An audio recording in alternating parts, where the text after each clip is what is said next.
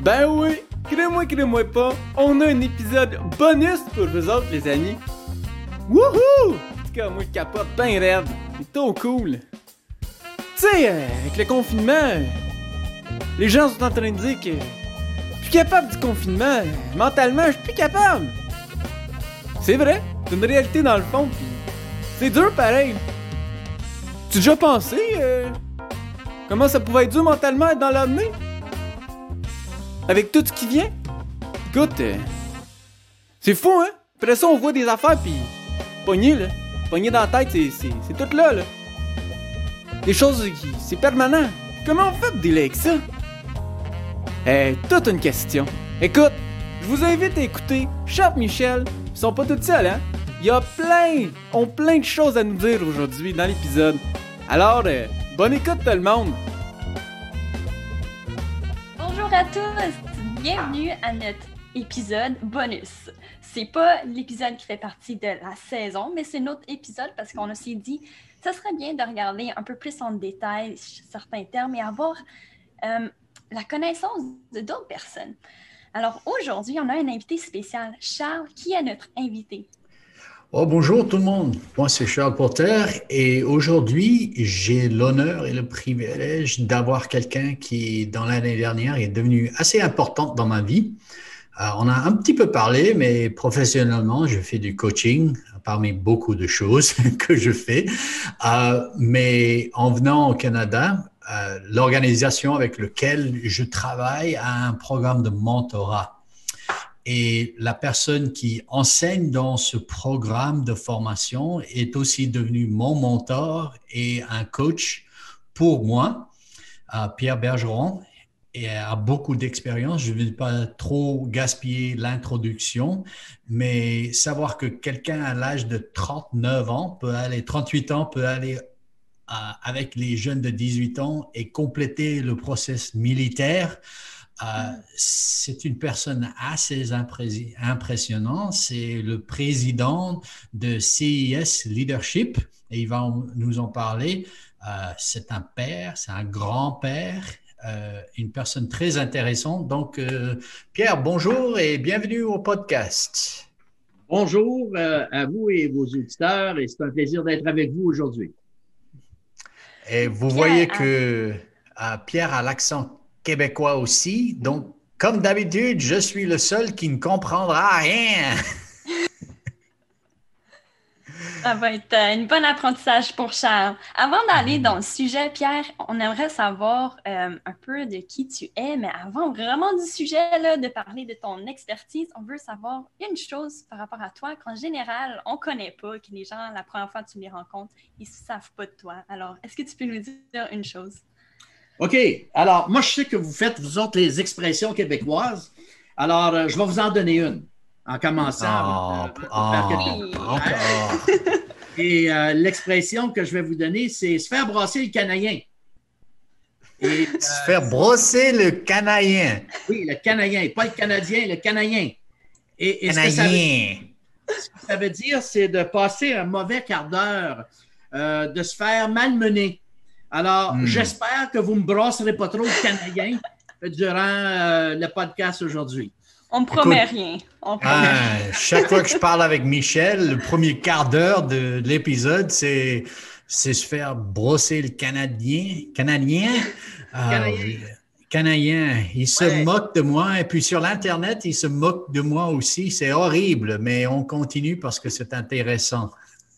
Super. Alors, quelque chose que peu de gens euh, savent.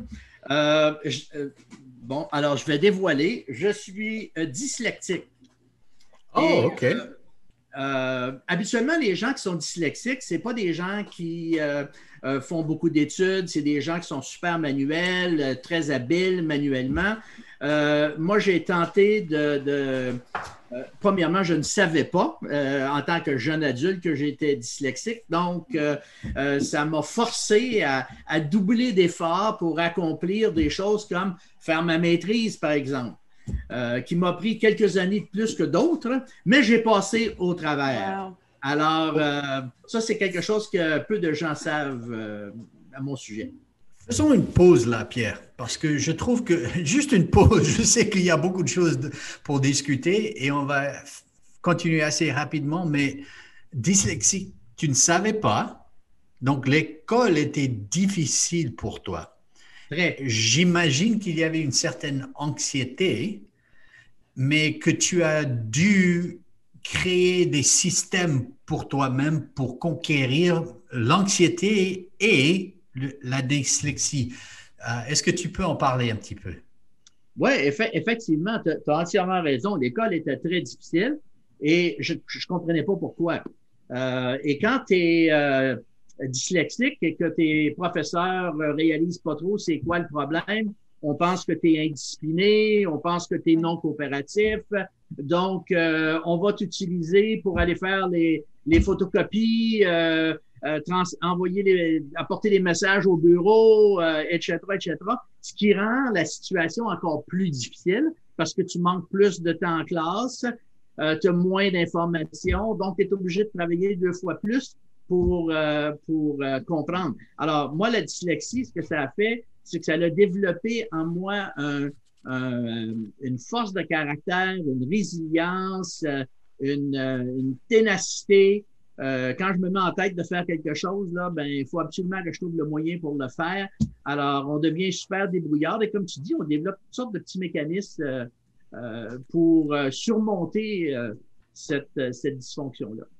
Hum. Aurais-tu un exemple? Merci.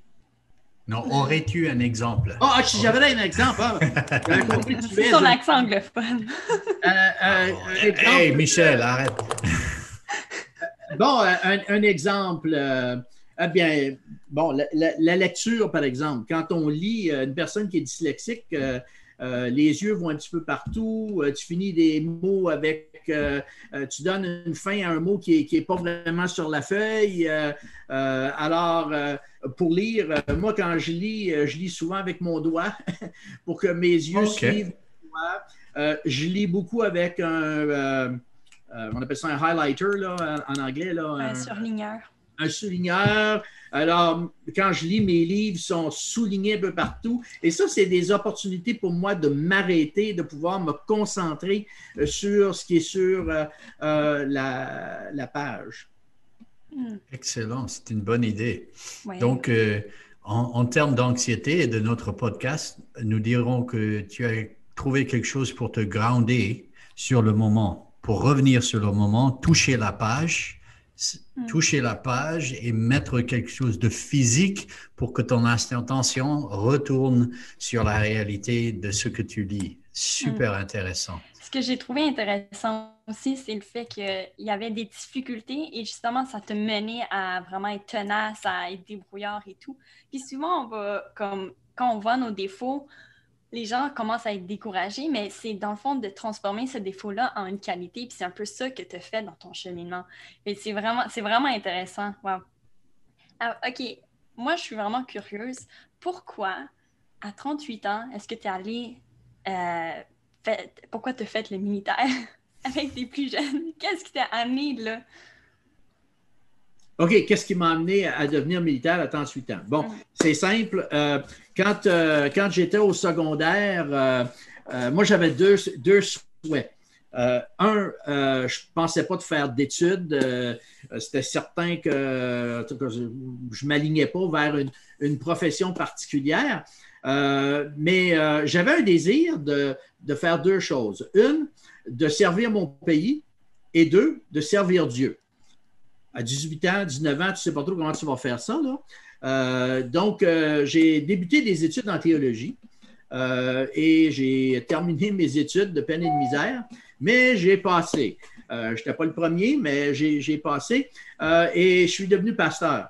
Et c'est là que j'ai fait application pour devenir aumônier dans les forces canadiennes. C'était vraiment un, rêve de mon adolescence, en fin de compte, d'être à la fois au service du pays, au service euh, de Dieu. Et pendant 18 ans, j'ai fait application à tous les ans et j'ai été refusé à tous les ans. Euh, et, 18 fois. Oui, oui. Ce n'est. Wow! Et je disais toujours à ma femme, euh, écoute, euh, tes, tes valises sont mieux d'être pactées parce que si jamais il change d'opinion puis il m'engage, euh, on s'en va. Wow.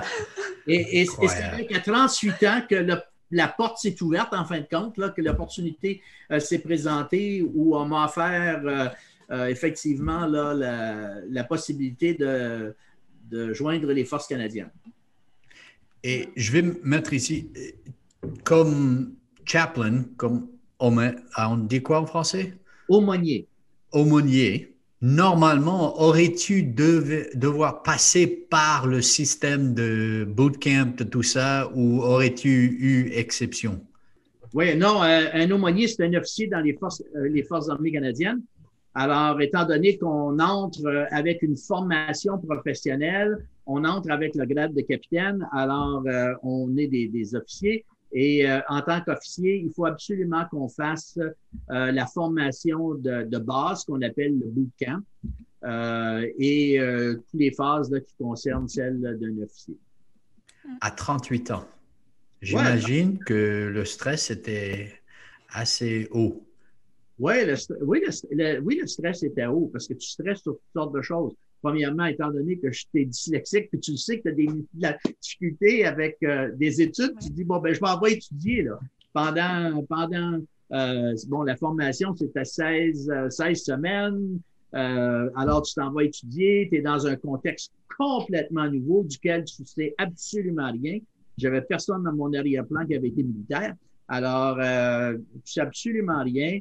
Euh, le contexte est nouveau et tu sais que tu vas être évalué constamment. Alors, tu arrives là euh, euh, avec euh, enthousiasme et euh, dès la première journée, ben, tu te fais dire que tu es un bon rien, que, que tu ne réussiras pas. Que, et et, et c'est la, la, toute la formation psychologique, en fin de compte, pour évaluer la résilience de l'individu. Sauf que personne ne te dit ça.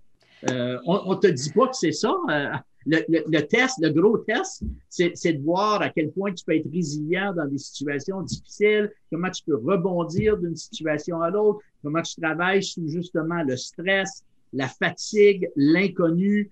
Euh, et c'est toutes des choses auxquelles tu vis. Donc, effectivement, euh, tu arrives là, tu es relativement relax, mais au bout de quelques heures, dans la première journée, ton niveau de stress augmente. Oui. Et puis, euh, tu vis sous cette tension-là là, pendant plus ou moins là, les 16 semaines de la formation. Ouais. Et tu as réussi. Oui, j'ai réussi.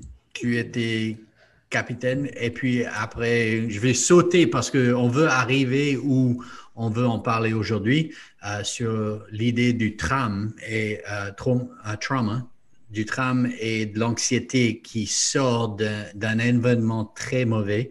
Euh, tu t'es trouvé dans deux, trois situations assez intenses. Si je suis correct, tu étais en Afghanistan. On- tu peux en parler ou pas? Euh, On a oui, déjà parlé, mais euh, on ne dévoilera pas des secrets. Là. On va tenir à ce qui est l'information publique. Oui, alors, euh, eff- effectivement, tu vis euh, en tant que militaire, tu vis des situations traumatiques. euh, le service militaire, en fin de compte, euh, c'est un, c'est un, euh, un service intéressant. C'est une, une moi, je vois- j'équivaut le- la, la fonction militaire à une vocation. C'est une vocation. Et cette vocation-là, en fin de compte, sert de borne. En anglais, on dit a boundary. Euh, en français, borne, euh, limite, euh, entre la société et l'anarchie, entre la paix et le chaos. Puis toi, le militaire, tu es en plein dans le milieu. Là. Alors, tu, expérimentes les deux, les, euh, les deux mondes. Et on ne peut pas se retrouver dans une situation comme celle-là sans être nous-mêmes affectés par, euh, par ce qui est vécu là, dans ton quotidien. Là. Euh, alors, effectivement, on vit toutes sortes de stress. Il y a des événements où ce que, bon, il y a la possibilité de mourir. Pendant que j'étais en Afghanistan, euh, euh, tous les décédés, tous les militaires qui sont décédés, il n'y en a pas un qui est mort dans un combat. Tout le monde est mort dans un accident euh, que ce soit sur la route ou sur une Hmm. piste. Euh, donc, tu sais que à tous les jours, quand tu circules, tu as cette pensée-là que tu peux mourir. D'ailleurs, j'y étais deux fois en Afghanistan et la deuxième fois que j'y étais, parce que je savais dans quoi je m'embarquais, sans le dire à ma famille, j'ai visité mon fils et sa famille qui était en Colombie-Britannique pendant une semaine. J'ai pris du bon temps avec eux parce que dans le fond de ma pensée, tu sais, tu sais pas de quelle manière tu vas revenir. Est-ce que tu vas revenir euh, dans un seul morceau? Est-ce qu'il va te manquer des morceaux? Vas-tu revenir euh, traumatisé au point où ce que, euh, tu perds ta, capacité d'intervention? Alors, j'avais préparé, je m'étais préparé en allant voir mes enfants, embrassant mes enfants, pour leur laisser le souvenir d'un grand-père fonctionnel, aimant, juste en cas. Hmm. Fait que tu t'en vas, puis tu es, sous ce stress-là euh, constamment de la possibilité de mourir. Il y a d'autres stress. Euh, aussi. Je me souviens, euh, j'étais dans une mission, mission de paix dans un pays en particulier où on nous avait donné comme mandat d'enterrer les, personnes décédées dans, qui, étaient à la morgue locale de la, capitale. Et euh, à toutes les, les 4-5 semaines, on enterrait entre 500 à 650 dépouilles. Euh, et euh, je me souviens quand on a commencé cette mission-là, en jasant avec les, militaires, qui, les opérateurs de machinerie lourde, moi, je faisais des sessions de ce qu'on appelle le, le, debrief du stress. Et, et en jasant avec eux, les gars racontaient des cauchemars qu'ils vivaient, etc., etc. Et il y a, une, phrase qui revenait euh, assez souvent, et c'était euh, il n'y a même pas de prière qui est faite. Il n'y a même pas de prière qui est faite.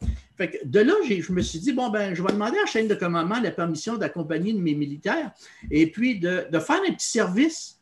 Parce que souvent, dans le trauma, ce qui est difficile, c'est que tu vis une réaction normale à une situation anormale. Hmm, répète ça.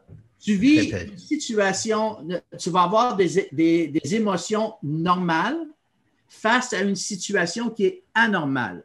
Le COVID, Alors, c'est normal de te sentir traumatisé dans une situation où tu es en train d'enterrer 600, 600, 650 dépouilles là, dans un trou. On ne fait pas ça au Canada.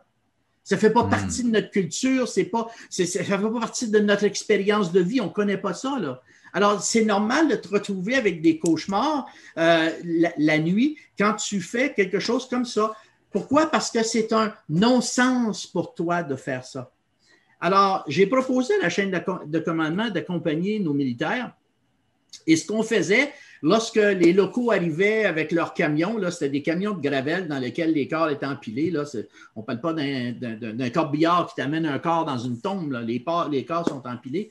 Euh, et, lorsque les, euh, les, locaux arrivaient avec leurs camions et qui euh, déversaient leur cargaison dans le trou, moi, je faisais un petit service funèbre avec les gars.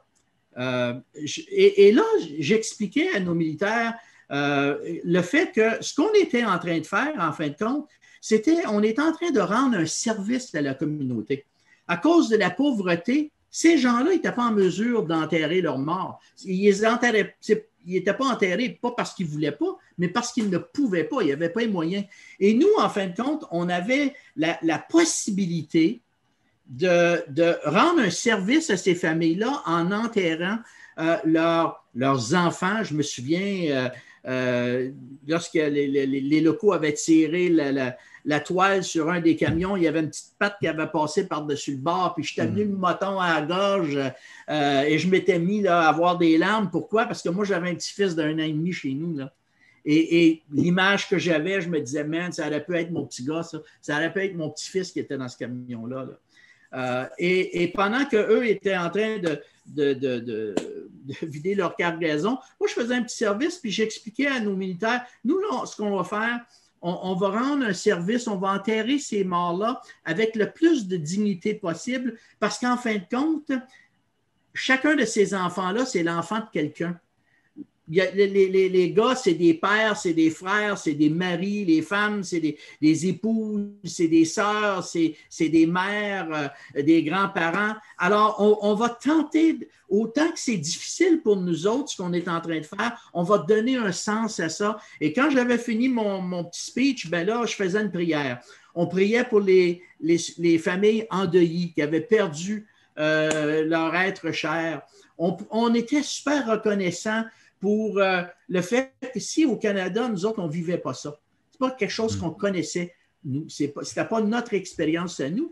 Et, l'autre chose qu'on faisait après ça, on remerciait Dieu pour l'opportunité que nous, on avait de pouvoir rendre ce service-là aux militaires.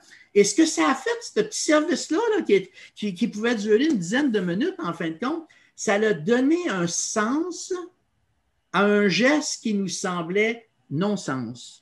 Hmm. Et quelques semaines après, en faisant des entrevues avec les gars, les gars me disaient que euh, euh, pour certains d'entre eux, les, cauchemars avaient diminué parce que soudainement, ils avaient un sens aux gestes qu'ils étaient en train de poser, autant difficile que c'était pour nous et autant que ça nous sortait de notre zone de ce qu'on voyait dans le normal, il y avait un sens à ce qu'ils faisaient. Je voudrais m'insérer parce que, Pierre, je sais que tu n'as pas écouté tous les huit épisodes, mais j'entends des mots qu'on a eus, Michel. Est-ce que tu as entendu euh, plusieurs fois, il a dit des choses dont on en a parlé? Une chose, c'est la dignité de la personne. Et l'anxiété, qui vient quand on ne ressent pas que la personne, chaque personne est importante. Il y a une anxiété, mais quand on leur donne de la dignité, il y a quelque chose qui est recouvert dans l'humanité. Um, aussi, tu as dit que nous, on ne connaît pas ça et que ça donne de l'anxiété, ça donne du stress parce qu'on ne connaît pas ça. C'est hors de notre culture de base. Donc, une des, réponses que j'entends que tu dis, c'est que euh, retrouver le normal, c'est de re-encadrer ce que nous, nous passons, quelque chose qui n'est pas normal, mais nous devons avoir des appuis normaux. Par exemple, tout le monde est au COVID maintenant. Comment pouvons-nous retrouver nos repères normaux, nos encadrements normaux? Et je pense que ça, ça nous mène à diminuer le stress dans notre vie. Euh, retournons, avant de parler, tu m'as partagé deux expériences. Euh, retournons à l'idée de, tram. Euh, parce que tu m'as parlé de, deux militaires qui, qui n'en pouvaient plus. Il avait passé un moment et il ne pouvait plus gérer le tram de, et l'anxiété étaient devenus tels qu'ils ne pouvaient plus fonctionner, ils allaient perdre leur position militaire. Peux-tu me parler de ces moments-là? Oui, j'étais dans une mission euh, dans un pays où ce que euh, c'était pas un pays de guerre, c'était une mission de une mission de paix, mais euh, la population locale n'était pas toujours paisible. Euh, et il y avait un, de nos militaires qui revenait dans un convoi de véhicules et qui le convoi a été euh, euh, pas, attaqué euh, physiquement, mais les, locaux ont sauté dessus et tout ce qui n'était pas attaché, barré, là, a été volé. Là. Et il y en a qui ont sauté sur le capot du véhicule avec des gestes menaçants, avec des, des, des, couteaux, puis ont menacé le chauffeur. Et le chauffeur, quand il est arrivé au camp, il était totalement traumatisé. Euh, il, avait, il avait eu peur de mourir euh, dans cet événement-là. C'était pas euh, un militaire de 17 ans de carrière. C'était pas un jeune. Euh, c'était un gars qui en avait vu, euh, mais qui en même temps, cette expérience-là en particulier, avait, avait déclenché chez lui des émotions qu'il n'avait jamais expérimentées dans le passé. Et là, euh, comme de raison, euh, il voulait plus sortir du camp, il se sentait insécure, il avait peur de mourir, etc., etc.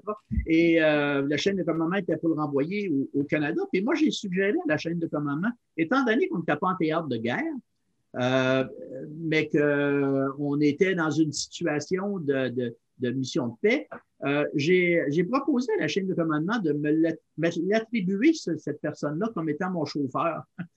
Et, et euh, j'ai suggéré qu'on essaie de lui donner une bonne expérience sur la route avant de le renvoyer au Canada. Ma préoccupation était si on le renvoyait traumatisé, c'est l'image qui allait lui rester, c'était l'image du trauma. Et comment est-ce qu'on peut faire pour recadrer une mauvaise expérience et réaliser que tu peux avoir une mauvaise expérience dans un temps donné, mais ça ne veut pas dire que toutes les autres expériences vont être mauvaises? Hmm. Alors, euh, la chaîne de commandement me l'a laissé comme chauffeur. Et puis, euh, la première semaine, euh, bon, il a fait toutes sortes de choses autour de mon bureau. La deuxième semaine, on a commencé à sortir du camp. Et c'était mon chauffeur, mais lui, il était assis à droite, c'est moi qui conduisais. Et, tranquillement, à un moment donné, j'ai dit, hey, veux-tu conduire? Dans un, on était en, vraiment à la campagne, puis je, l'ai laissé conduire, il a conduit. Et quand on a rapproché de la ville, j'ai repris le volant, etc. Et, graduellement, comme ça, euh, je lui ai donné une opportunité de, de, de, conduire le véhicule, de se retrouver euh, dans, dans, des situations qui pouvaient augmenter son stress. Et je me souviens, la première fois qu'on s'est retrouvé dans un embouteillage, il y avait les, les, mains sur le volant, les jointures blanches, euh, je la voyais transpirer. Puis à un moment donné, j'ai dit, hey, mets ça sur le parc, là, puis euh, on va changer, on va changer de place.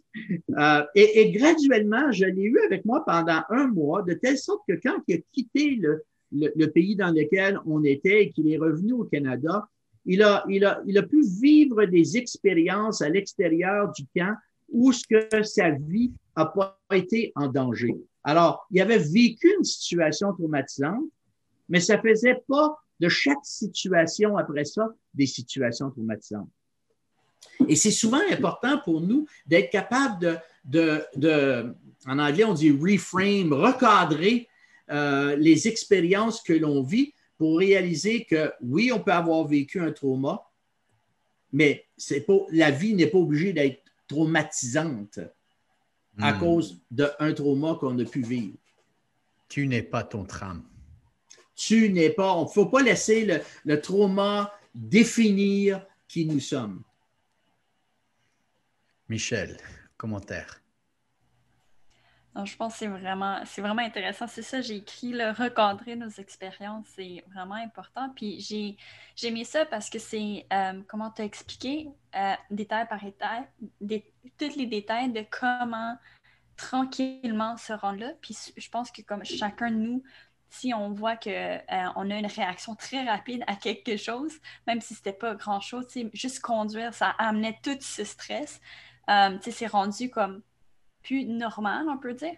Mais euh, comme chacun de nous, si on voit qu'on a des réactions très fortes à des, à des choses normales, c'est de tranquillement, étape par étape, aller, aller de l'avant puis commencer à recentrer ou ben, recadrer, comme tu as dit, mais ça me fait penser à la neuroplasticité, qui est dans le fond hmm. de, ramener, euh, de faire un détour, mais de ramener ton, ton euh, ben, tous tes neurones, euh, la manière dont tu vas penser à ce qui est quelque chose de normal, quelque chose de, bien, à place de toujours tomber dans le, négatif, toujours tomber dans tous ces mensonges qui peuvent continuer, dans le fond. Là. c'est exactement ce que tu as fait qui est vraiment intéressant d'avoir un, une expérience euh, concrète.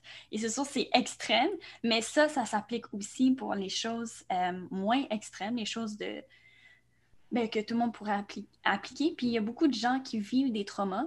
Euh, c'est pas juste dans l'armée, c'est aussi, il y a beaucoup de gens qui, même dans leur famille, vont vivre des traumas comme quand ils sont enfants, soit des accidents, soit la violence, soit plusieurs choses, ou même le COVID, le fait que c'est, même si c'est prolongé, ça peut quand même être un, un, trauma, dans le fond. Fait que c'est toutes euh, des choses qu'il faut prêter attention. Et si on voit quelqu'un aussi, là, comme que tu as vu, tu as vu ce besoin-là, c'est de, de, de, les ramener tranquillement à, vraiment c'est quoi qui, qui euh, avoir des bonnes expériences, comme tu as dit, dans, dans ce cadre-là je, peux, ajouter une petite chose ici parce que je pense que parfois, on peut voir quelqu'un qui a des problèmes et notre intervention devient un nouveau train.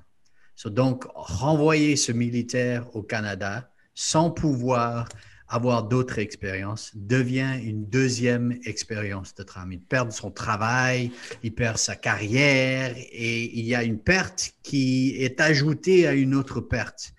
Et l'idée que tu as utilisée, que je voudrais qu'on...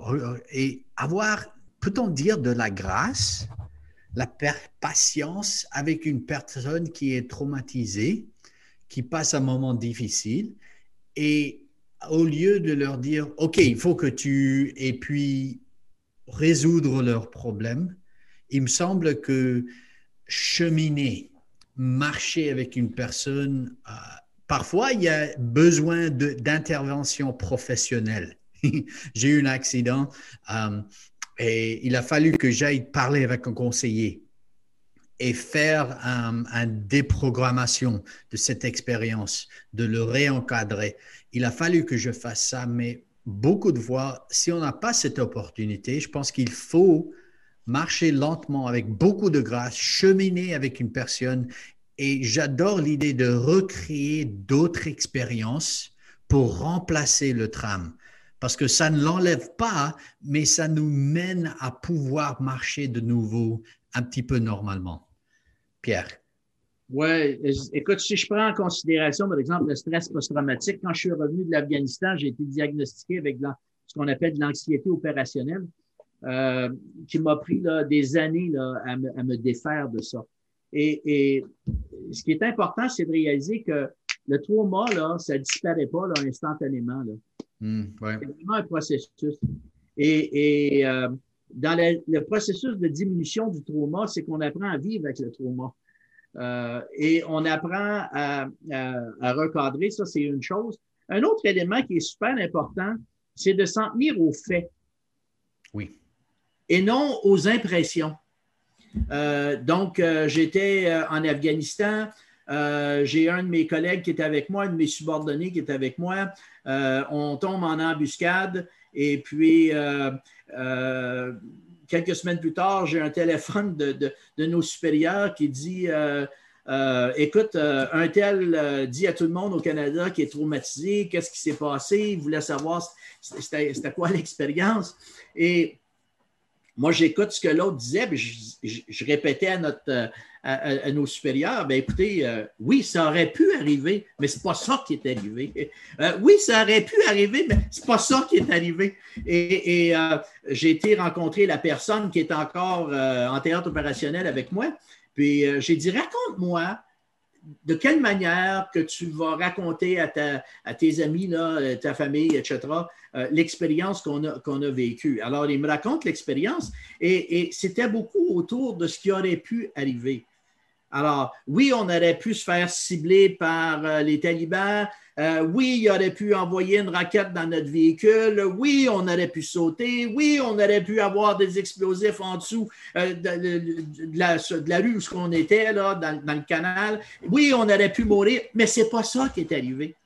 Et et souvent, on se traumatise avec ce qui aurait pu arriver plutôt que ce qui est arrivé. Alors, quand on vit des traumas, un enfant, par exemple, qui va vivre euh, un divorce terrible, euh, euh, de la tension dans, dans, la maison, peut-être de la violence dans la maison, il est fort possible, en vieillissant, que les images qui lui restent, c'est des images qui sont partiellement vraies, mais qui, à un moment donné, avec tout ce qui s'est dit autour de ça, l'enfant développe un, portrait de ce qui s'est fait qui est faussé. Pas parce mhm. qu'il veut, là, mais c'est tout simplement faussé entre ses émotions, les sons qu'il a entendus, ce qui aurait pu se passer, mais qui n'est pas tout à fait certain, que quelqu'un d'autre va lui donner une histoire qui n'est pas nécessairement de la même manière, et on finit par être traumatisé par son. dans un langage, euh, en anglais, on appelle ça vicarious trauma. Je pense en français, c'est un trauma vacarien. Euh, c'est un trauma. en fin de compte, c'est un trauma secondaire qui n'est pas quelque chose qu'on a nécessairement vécu direct, mais à force d'avoir de, l'information, on finit par être traumatisé euh, par, ces événements-là. Donc, d'être capable de, prendre le trauma, de, et de regarder les faits du trauma qu'on a vécu euh, aide parfois à, commencer un processus euh, de guérison, de recadrage, euh, justement pour permettre à la neuroplasticité du processus de se faire et de nous libérer de ces pensées-là, des pensées toxiques qui nous gardent captifs dans une image qui est peut-être faussée. Oui, je m'insère un petit peu ici parce que la recherche, c'est fascinant, la recherche sur la mémoire nous dit que chaque fois que nous accédons à une mémoire, nous la changeons. Donc, ce que je me rappelle de ce qui s'est passé est différent de ce qui s'est passé. Mais il faut être connaissant que oui, il y a des faits. Par exemple, il y a des gens qui disent Oh, tu te souviens de ça, ça ne s'est pas passé. En anglais, on dit c'est gaslighting. Non, je me souviens, ça s'est passé, mais mes impressions sont aussi mises dedans. Donc, c'est important de très tôt après un trame d'écrire et de constater les faits avec quelqu'un d'autre pour que plus tard on peut revenir et être d'accord sur ce qui s'est passé. Parce qu'il y a un, quelque chose qui se passe où on arrange les événements d'un ordre différent. Ou que, et c'est pas que nous mentons, c'est que nous, réellement, nous nous rappelons différemment. C'est quelque chose d'assez impressionnant. OK. Pierre, euh, on est à 45 minutes. Il y a, tel autre aspect qu'on peut ajouter à ça? Euh? Euh, oui, rapidement. Oui, ouais, OK. L'autre aspect que je rajouterais à ça, c'est notre personnalité notre personnalité, euh, à cause de notre personnalité, on ne voit pas les. On peut regarder la même situation, mais on va y donner une interprétation qui est différente. Donc, tu peux avoir quatre personnes qui vont être témoins d'un accident. Il y en a un qui va dire c'est-tu épouvantable qu'une personne est morte? Il y en a un autre qui va dire c'est extraordinaire, il y a juste une personne de morte, puis il y en a trois qui ont survécu. Il y en a un autre qui va parler du sang qu'il y avait partout, puis les autres, ils n'ont pas vu le sang partout. Alors, chaque personne va interpréter la même situation à partir d'une lecture qui est très personnelle, qui, va, qui est souvent en lien, en lien avec notre personnalité, des, des phobies qu'on peut avoir, euh, toutes sortes d'émotions qu'on va y rattacher, qui vont être différentes d'une personne à l'autre. Oui, c'est vrai. Attendez. Euh,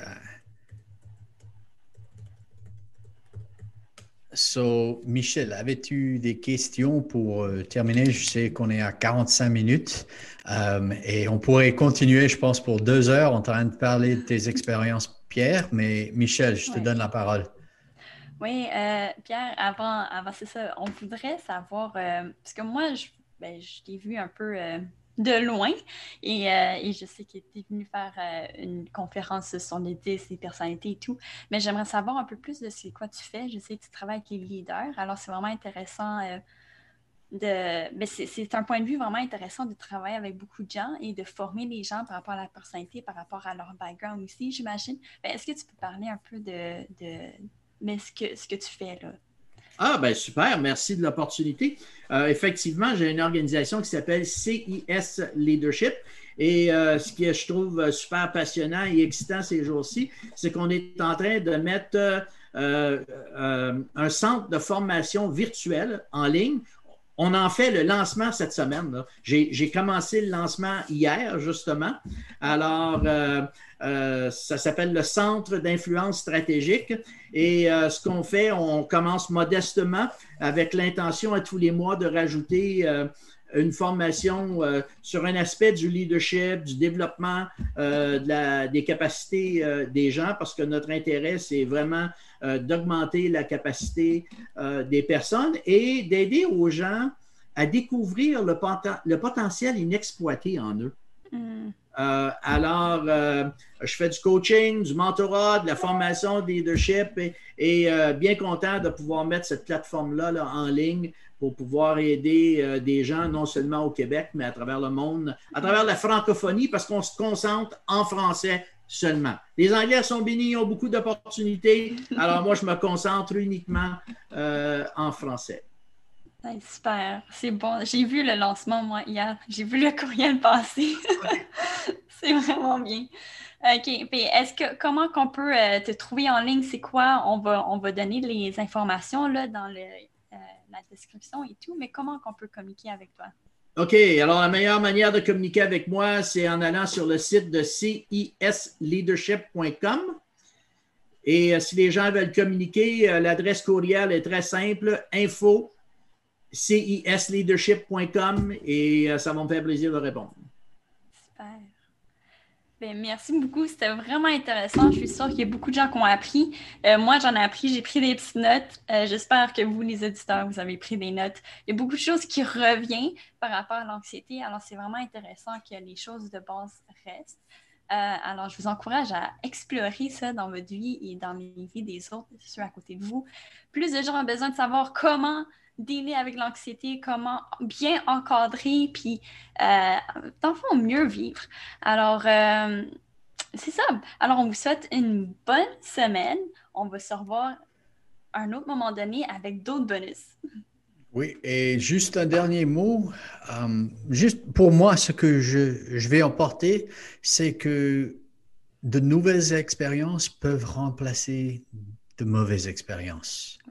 Et je pense que dans l'épisode numéro 3 ou 4, nous n'avons pas euh, parlé de, de la pureté et d'expériencer, euh, de, de, sortir en randonnée ou d'avoir des expériences, d'écouter des enfants rire. Ou...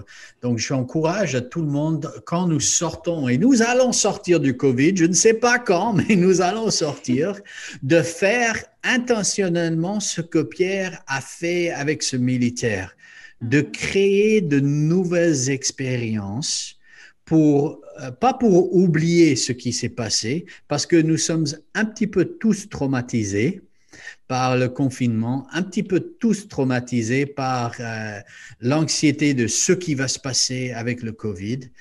Mais il faut qu'on vit et vivre une belle vie avec de belles expériences, d'avoir des fêtes, de Noël et des fêtes d'anniversaire et sortir euh, au Québec et euh, voir les montagnes, voir la mer. Je vous encourage de vous de planifier des expériences intentionnelles pour remplacer.